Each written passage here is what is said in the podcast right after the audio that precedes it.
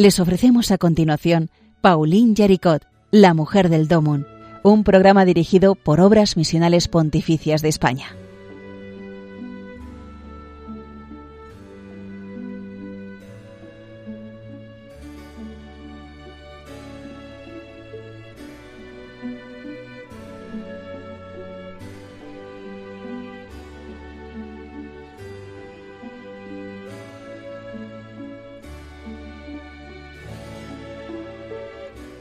Buenos días, bienvenidos al programa de Pauline Yaricot, La Mujer del Domun.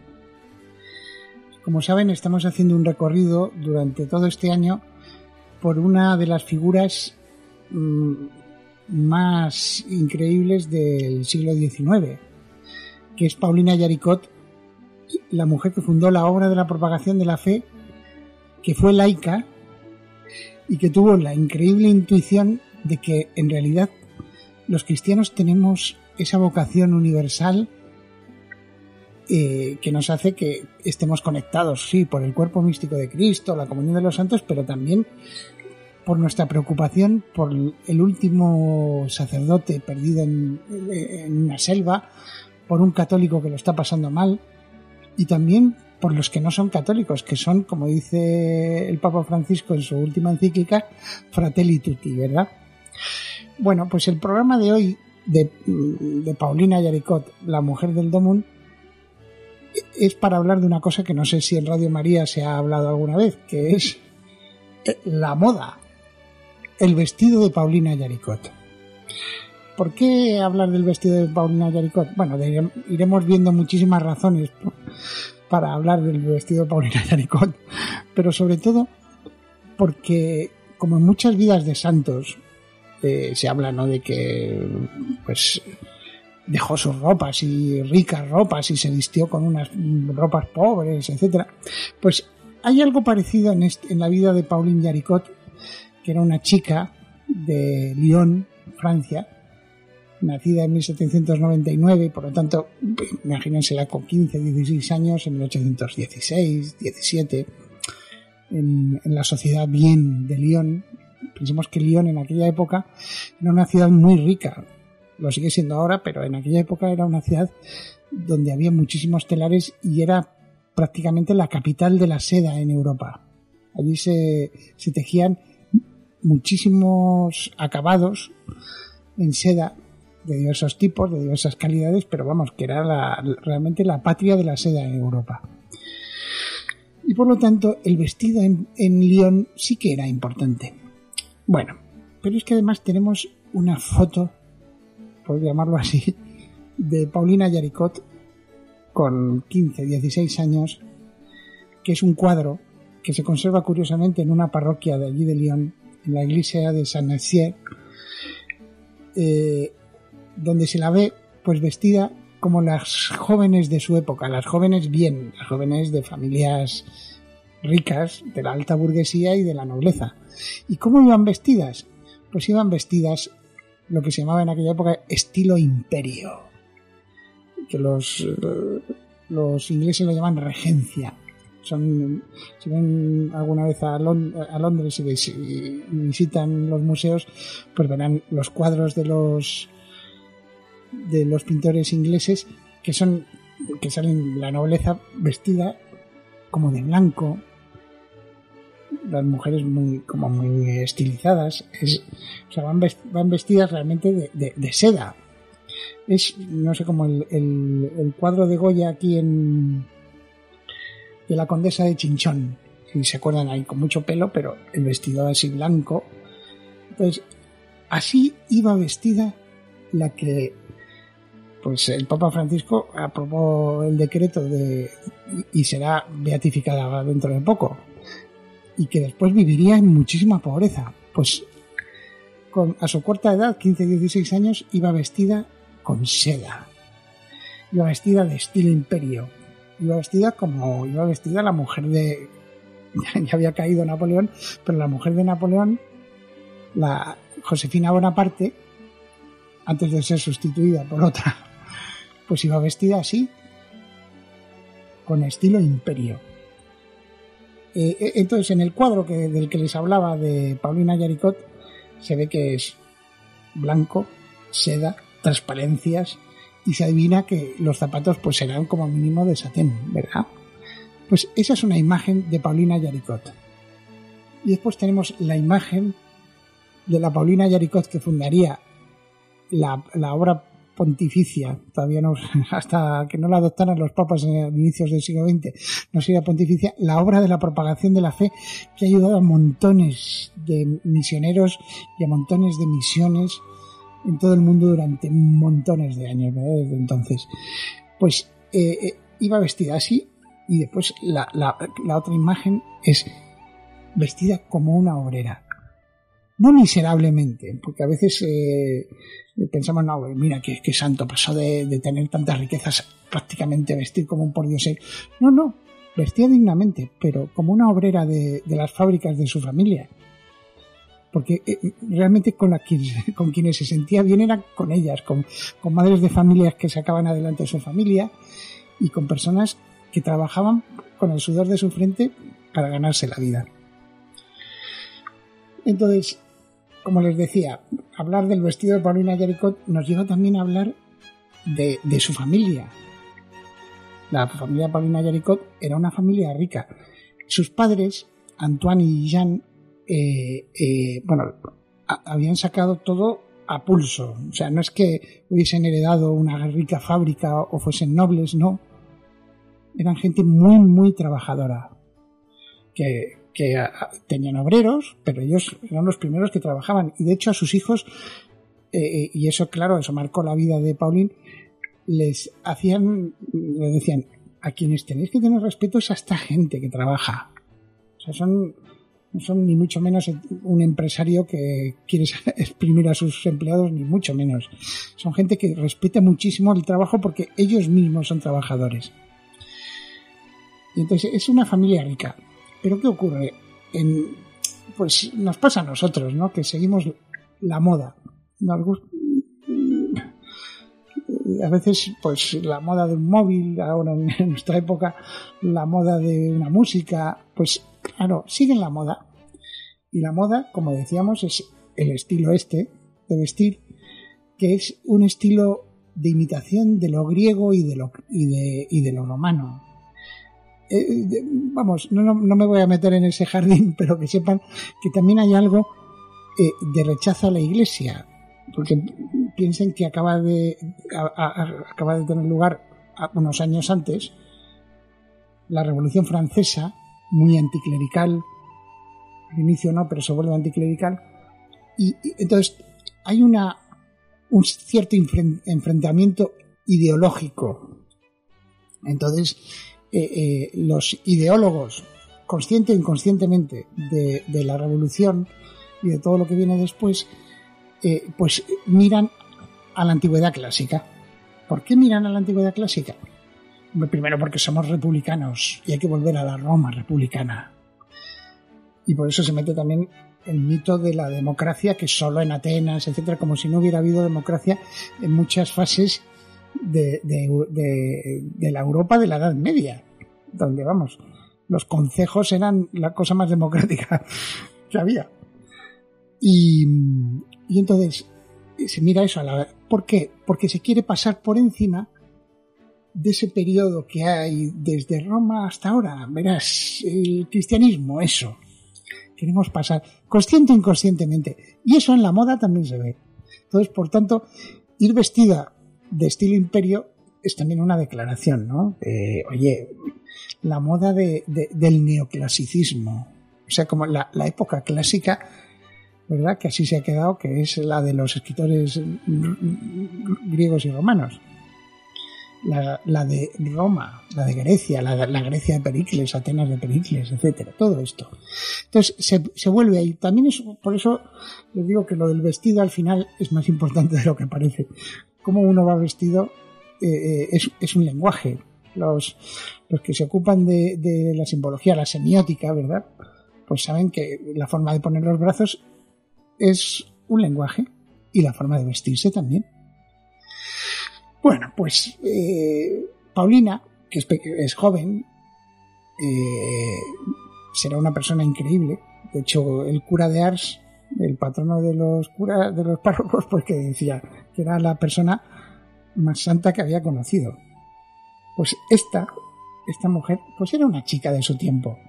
Una buena chica, que sigue la moda, pero que es de una familia rica. Y por otro lado, la seda en Lyon se ve todos los días. O sea que, sin querer, pues oye, eh, está metida en eso. Que, es buena chica, volvemos a decir, no, no pasa nada. Entonces, y a ella le gusta. De hecho, hay un texto muy gracioso que dice, me decían que era guapa. Y había que estar muerta para permanecer insensible a los halagos y zalamerías de los jóvenes que me rodeaban. O sea, una chica y encima que le gusta y hay un chaval que es majo, me ha dicho que guapa estoy y encima me siento guapa. Y claro, entonces llega el momento. El momento de, supongo que todos hemos tenido un momento en la vida donde a veces sin quererlo y otras veces queriendo, pues hemos cambiado. Y a veces para bien y otras veces para mal. Es lo que se llamaría la conversión, ¿no? No siempre nos convertimos para bien, pero bueno. Eh, eh, pues los santos se ve en la vida de, cualquier santo, si uno lo ve, lo lee y le pasa como a San no, unas veces como a San Pablo, que se cae del caballo, y otras veces pues es una frasecita que te cambia la vida. Y en este caso, Paulina va más bien, más que lo del caballo, es lo de la frasecita.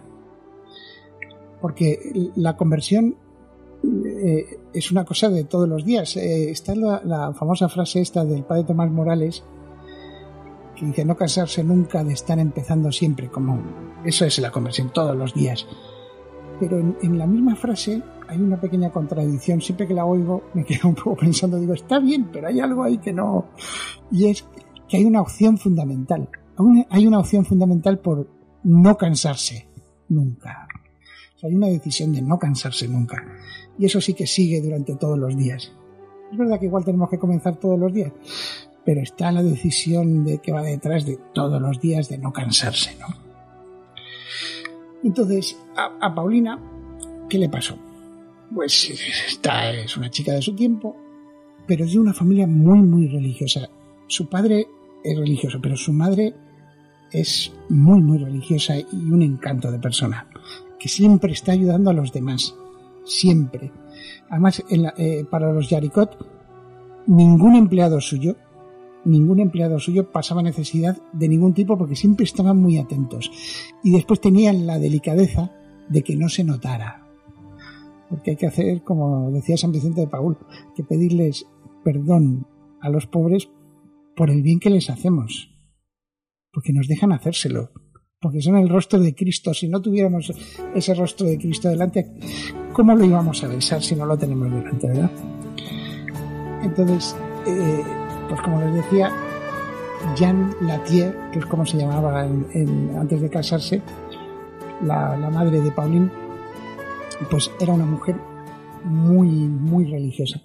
Y de hecho, se, lo resumo en, el epitafio que tiene en su tumba, que se puede ver ahora se puede ver si uno va a Lyon. ¿Qué ponía? Pues pone aquí, aquí descansa Jean Latier, esposa de Antoine Yarico, que se olvidó constantemente, fíjese, se olvidó constantemente de sí misma para pensar solo en Dios, en su familia y en los necesitados. Impresionante como ojalá nos lo pusieran a todos en la tumba. Realmente es es lo que deberían poner en la tumba de cualquier cristiano. Pues esta mujer, lógicamente, marcó la vida de Paulín, también de sus hermanos, de un hermano sacerdote, pero, pero marcó la vida de Paulina. ¿Cómo no la iba a marcar, verdad? ¿Por qué? Porque eh, eh, eh, hacía de lo que, lo que hacen muchísimas madres de familia, ¿verdad? Que hacen, unen lo que es el amor a Dios, el amor a la familia y el hacer el bien a los demás lo tejen. También los padres de familia, pero somos distintos. Yo que lo soy no es lo mismo. Entonces, vamos a, reflexionar sobre esto que, que, está en ese momento Paulina afectada por la muerte de su madre. Reza, de hecho hace muchísima oración. Y bueno, y vestida como iba vestida, va a misa el primer domingo de cuaresma, con 17 años. Piensen su. La chiquilla ahí, muy buena, muy buena chica, una chica de buena familia, una chica piadosa, que reza y reza muchísimo, que, que cuida a mucha gente, como hace su familia, y va a misa el primer domingo de cuaresma.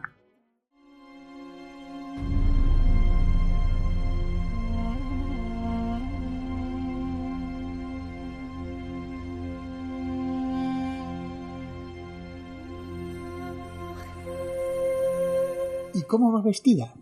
Pues como decíamos, va a misa, pero no deja de ser una chica de su que, sigue la moda, y ella misma cuenta cómo iba vestida ese domingo. Dice que llevaba tafetán azul claro, almidonado, ricamente bordado en blanco, un sombrero de paja de Italia. O sea, piensen que no estamos en. No es la época de Amazon. Para llevar un sombrero de paja de Italia hay que comprarlo de importación. Y además está adornado con rosas, o sea que son rosas frescas. Y después ella decía que iba con, sus, con su cabello rizado, o sea que le habían dedicado tiempo a la peluquería. Y así va a misa. ¿Quién es el que el sacerdote que celebra la misa y que da el sermón de Cuaresma? Pues se llama Jan Wirst. Este sacerdote pues era muy famoso en Lyon muy conocido en Lyon, porque era un sacerdote que, aparte de hablar bien, daba testimonio con su vida de cuidado de los demás. O sea, era, tenía cierta fama de santidad. O sea, no. Y, y, sobre todo tenía cierta fama de santidad porque lo que decía lo apoyaba con su vida. Es lo que decía el Papa Francisco que decía, y que decía San Francisco, ¿no? ¿No? Predicad a cualquier lugar donde, donde vayáis y a veces con palabras. Pues este hombre predicaba con palabras, pero había dado antes ejemplo de vida. Y entonces el sermón sobre la vanidad, precisamente, le afectó muchísimo a Paulina. Le afectó, pero muy, muy mucho. dice, tengo que cambiar. Esto es que tiene razón. Fíjense que no a todo el mundo que le llegó ese sermón, supongo que habría que estaría la iglesia llena, no todo el mundo le llevó a, ser, a convertirse en Paulina Yaricot, la mujer del domo. A cada uno, pues Dios le, dice, le pide una cosa. Igual la vanidad a otra persona no era el vestido, era que quieres siempre parecer el mejor, que siempre quieres decir la última palabra. Pero a Paulina le llegó así, porque Dios cuando nos habla, nos habla a cada uno, no al mogollón. Entonces se sirve a veces de una aplicación de un sacerdote, otras veces del ejemplo de una persona cercana, u otras veces de un hecho doloroso o hermoso o alegre. Pero como siempre utiliza lo que llamaban antiguamente las, las causas segundas, ¿verdad? Para decirnos si estamos atentos, sabremos sabremos interpretar lo que nos dice para nuestra vida, ¿verdad? Bueno, seguimos con la Paulina que estaba ahí, que se ha dado cuenta que va vestida no propiamente. Fíjense, no es que vaya vestida mal, no es que vaya vestida con vanidad, es que ella cree y siente que está llamada a otra cosa. Y lo primero que cambia, curiosamente, es su vestido.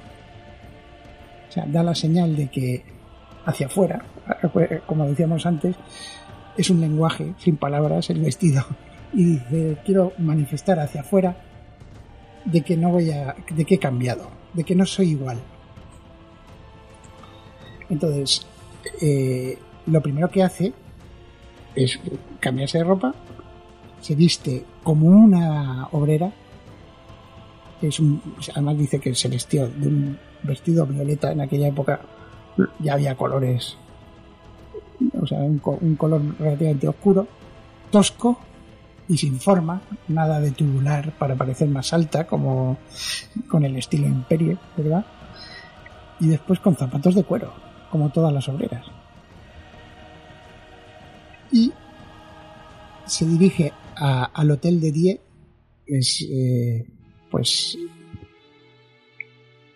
una, un ambulatorio donde recogían a gente que, que estaba mal a los enfermos, una especie de hospital, y se va a la zona de gente que está desahuciada, incurable, y allí a una anciana que está llena de llagas, la limpia, la cuida, y además promete volver, y de hecho lo hace, y, le da gracias, como hablábamos de, San Vicente de Paul, le da gracias por dejarle, dejar que la cuidase. O sea, esta, esta es la niñita de 17 años, ¿verdad? que seguía la moda. Pues ha pegado un cambio radical. Y reúne a su familia y les dice, primero les pide perdón a todos. Y, dice ella, y declaro mi determinación inquebrantable de renunciar a los placeres y sentimientos de este mundo. O sea, es un cambio absolutamente radical. Y a partir de entonces, pues poco, poco después, fíjense que, es que eh, eh, unos años después, estamos hablando de cinco o seis años después, fundaría la, propagación de la fe. Es decir, coordinaría a un montón de, personas, obreras, obreros, pero no solo ellos, a todo tipo de personas en, el Lyon de la época para que piensen más allá de sus paredes y de sus vidas en la misión de la Iglesia, que todos tenemos esa responsabilidad de llevar el Evangelio de Jesús y el nombre de Jesús hasta los confines de la tierra. A veces con palabras, como, decía San Francisco, ¿no? con el testimonio de la propia vida y a veces con palabras.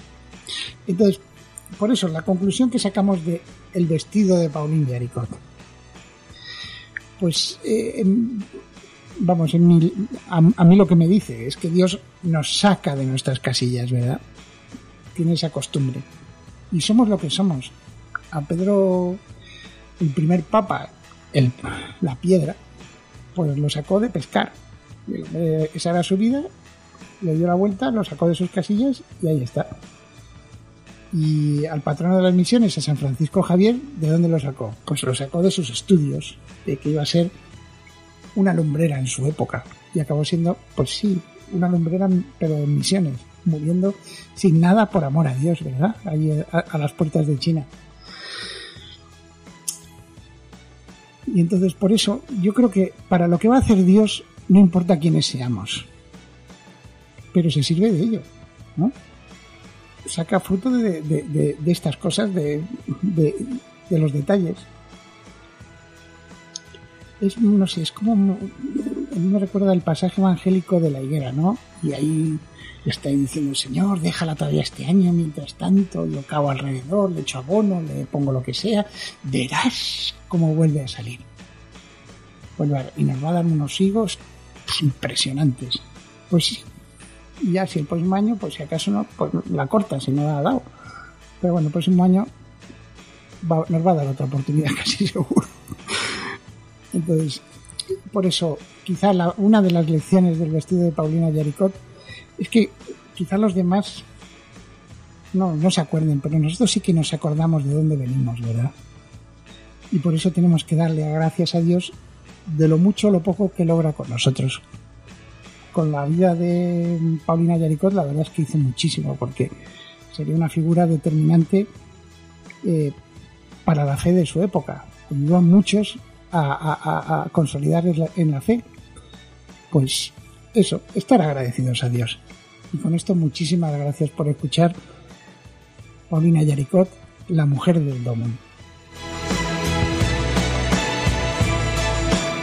Han escuchado en Radio María Pauline Yaricot, La Mujer del Domun, un programa dirigido por Obras Misionales Pontificias de España.